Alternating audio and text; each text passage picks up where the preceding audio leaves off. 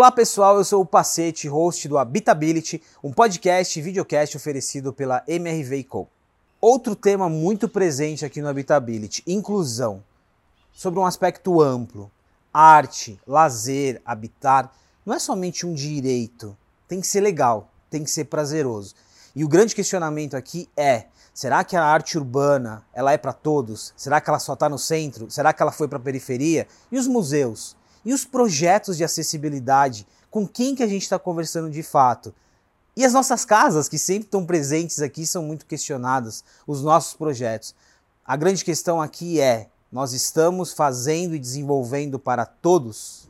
Essa ideia de que lazer é, vai além do que, do que um direito para todos, ela foi trazida pela Denise dos Santos Rodrigues, que é turismóloga guia de turismo, mestre em turismo, e ela trabalhou um conceito muito legal aqui com a gente, que é o afroturismo, que não é afrofuturismo, mas que está relacionado.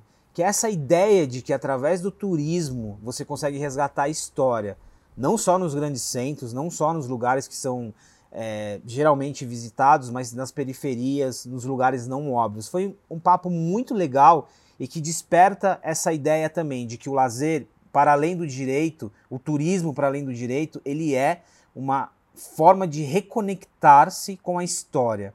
É uma forma de trazer e combater o racismo, por exemplo, como ela colocou aqui. Foi muito legal e é muito interessante a forma como ela aborda o turismo e a questão da identidade. Porque quando a gente se vê na cidade, então quando a gente fala desses monumentos públicos, quando a gente fala dessas homenagens, do nome das ruas, os nomes das avenidas, dessas rodovias, a gente não se vê, a gente como pessoa preta, né, como uma população negra, a gente não se vê ali. Então imagina quão, de, como, como, a gente fica distante de se reconhecer na cidade. Então o que parece muito supérfluo, né? Ai, nossa, mas você está discutindo estátuas negras? Qual que é a diferença vai fazer isso para a população? Vai fazer a diferença que você vai se sentir visto, representado. Você vai se sentir acolhido. Eu sempre falo que uma cidade boa para o turista é aquela que primeiro é boa para o morador, porque não tem um espaço separado ali, né? O que é o espaço do turista e o que é o espaço do morador. Ambos interagem no mesmo lugar, uns lugares com mais movimento que outros para os turistas e outros que as pessoas, da, da, os moradores daquele destino, às vezes é, não vão por justamente, ah, já tá ali, qualquer, qualquer dia eu vou, é fácil acesso, ou até mesmo eles não se sentem pertencentes àquele espaço. Então, quando a gente fala desse afroturismo e de se ver na cidade, se reconhecer na cidade, é essa barreira que a gente tem que que furar, né? Do, do acesso e do, e do conhecimento mesmo, que eles podem sim fazer é, andar pela cidade e olhar e conhecer outras possibilidades de interação com ela, não apenas que se vincule ao trabalho, né? Essa ideia que a Denise traz de que o turismo ele vai além de um direito, ela é muito interessante. O papel do turismo aqui para resgatar uma identidade.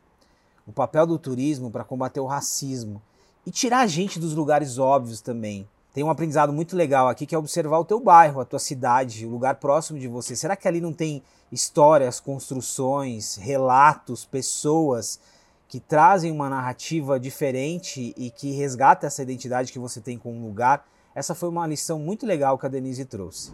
Acessibilidade na arte. Será que o que a gente produz hoje de arte, de narrativa, os museus, a arte urbana, será que ela é para todos? E a gente conheceu um projeto muito legal aqui no Habitability, que é para cego ver. Esse projeto é desenvolvido por uma produtora chamada Mosaic. A gente recebeu a Sueli Parisi, que é diretora, e o seu filho Roberto Parisi, que é curador desse projeto. Foi uma imersão e um aprendizado em relação à empatia. Eles desenvolveram um projeto de grafite para cego ver. Você consegue imaginar é, o que muda aqui na narrativa, na construção, nos elementos que foram utilizados. E aqui fica uma reflexão que eles trazem muito. Os projetos como um todo, eles pensam na inclusão e na acessibilidade.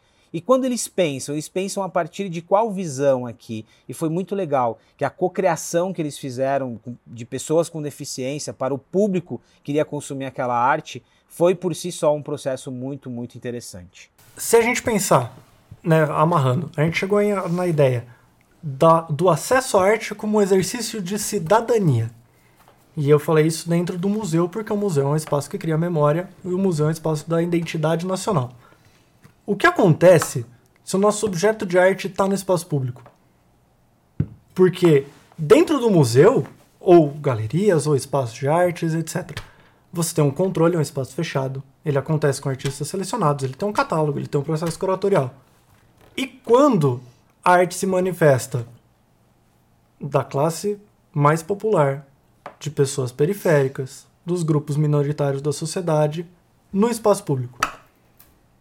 Como é que a gente pensa na inclusão a, disso? A, primeiro, os, os processos, devido aos processos de acessibilidade e tudo mais, mas como é que a gente pensa no acesso à cidadania com uma arte que ela é pública?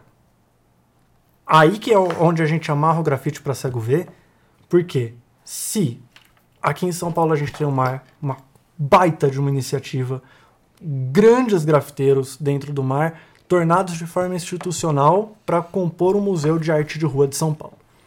Lá no, no Minhocão, né? Ao longo já do tem Minhocão. vários prédios. E já está distribuído, indo para dentro do centro, para as periferias. Maravilhoso.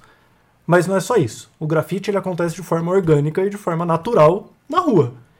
Se a arte pode ser lida através desse, desse processo inteiro que, que a gente tentou descrever, como um exercício de tomada de cidadania, de uma tomada de consciência e de outras consciências para além daquilo que é que vem do pensamento mais hegemônico para gente, como é que um não vidente exerce cidadania em relação à arte se a ele não pode ver? A gente tem um processo que vai ser ou da audiodescrição, onde eu acho que é o limite da audiodescrição, porque se a arte é o processo de criar e recriar, você vai recriar um objeto de arte. Então o exemplo da Mona Lisa é muito bom. Tem o é quadro é da Mona Lisa feia. que você não vai ter experiência de ver. Você vai ter a, pode até dominar o repertório do que é a Mona Lisa, quem fez, qual é a importância histórica, biriri bororó, mas você não vai ter a fruição daquilo, você não vai ver a Mona Lisa. E o descritivo é um curador ou um, um, um consultor de acessibilidade que vai te descrever.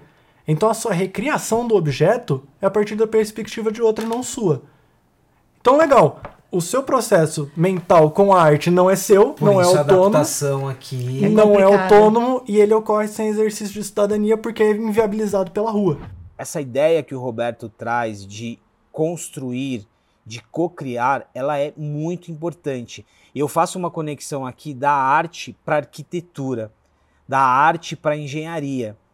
Nós estamos desenvolvendo a partir do olhar de quem vai usar, a partir do olhar de quem vai morar, a partir do olhar de quem vai viver.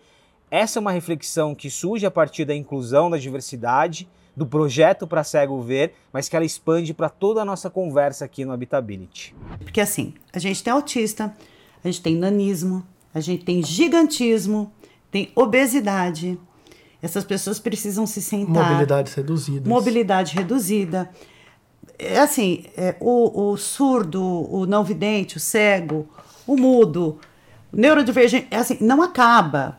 Então, existe sim um estudo que a gente consegue colocar todas essas pessoas incluídas dentro de um evento. A gente fez um estudo agora para um, um grande evento que vai ter para o ano que vem, em colocá-los todos. Então, assim, uma pessoa como a, a Stephanie Marques, que acabou de fazer para gente um, um desfile de moda inclusivo maravilhoso ela tem 70 centímetros.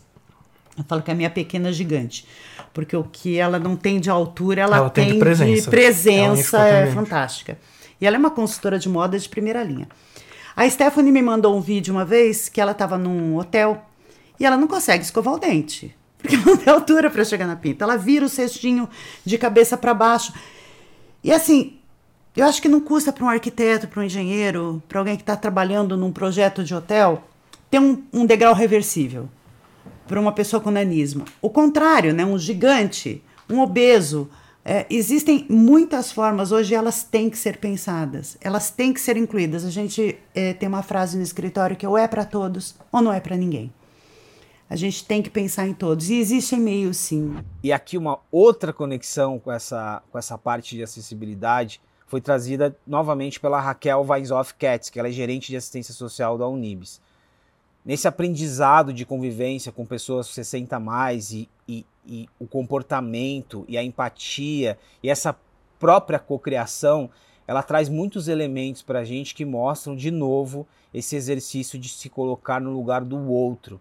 O espaço na cidade, a casa, o viver, ela depende de você se colocar no lugar do outro. Foi um grande aprendizado aqui para todos, né? seja quem trabalha com engenharia, com arquitetura, com comunicação, de colocar-se no lugar do outro e, a partir da, da perspectiva do outro, pensar e desenvolver projetos. É inclusão e acessibilidade, mas numa outra proporção. E aí a gente traz o quê? A gente traz particularidades. Eu vou adaptar uma mesa, eu vou adaptar uma cadeira, eu vou tirar a escada e vou por uma rampa. São coisas que eu posso fazer. Então, hoje o mercado imobiliário pensa nisso. Então, eu tenho espaços compartilhados, né? Jovens, idosos, mas eu tenho serviços ali. Então, eu posso ir morar num local onde eu tenho serviços à minha disposição, além da convivência? Posso se assim eu quiser. Se eu quiser morar na minha casa, quais são as adaptações que eu tenho que fazer dentro da minha casa? Então eu tenho que adaptar um banheiro, eu tenho que adaptar o meu quarto. Se eu moro em casa, eu tenho que talvez readequar, tem escada, não tem escada. Então eu posso tentar achar alternativas, porque o melhor ambiente é onde eu escolho morar, é onde eu escolho viver. Né? Então, assim, o que faz sentido e o que é mais respeitoso é que a gente deu protagonismo para aquela pessoa. Então, aonde você quer ir? Por que, que você quer ir? Né? Tem, tem que fazer sentido. Quando faz sentido para você, tra trabalhar com envelhecimento para mim faz sentido, né? Eu, eu falo, eu até brinco assim, para mim é até um pouco de egoísmo, porque é o que eu quero quando eu ficar velha, né? Como, como que eu quero envelhecer? Então, assim, o respeito que eu quero, a dignidade que eu quero, o, o, protagonismo, a autonomia. Então, como que eu vou criar essas alternativas? E eu acho que é um mercado que está crescendo, todos, né?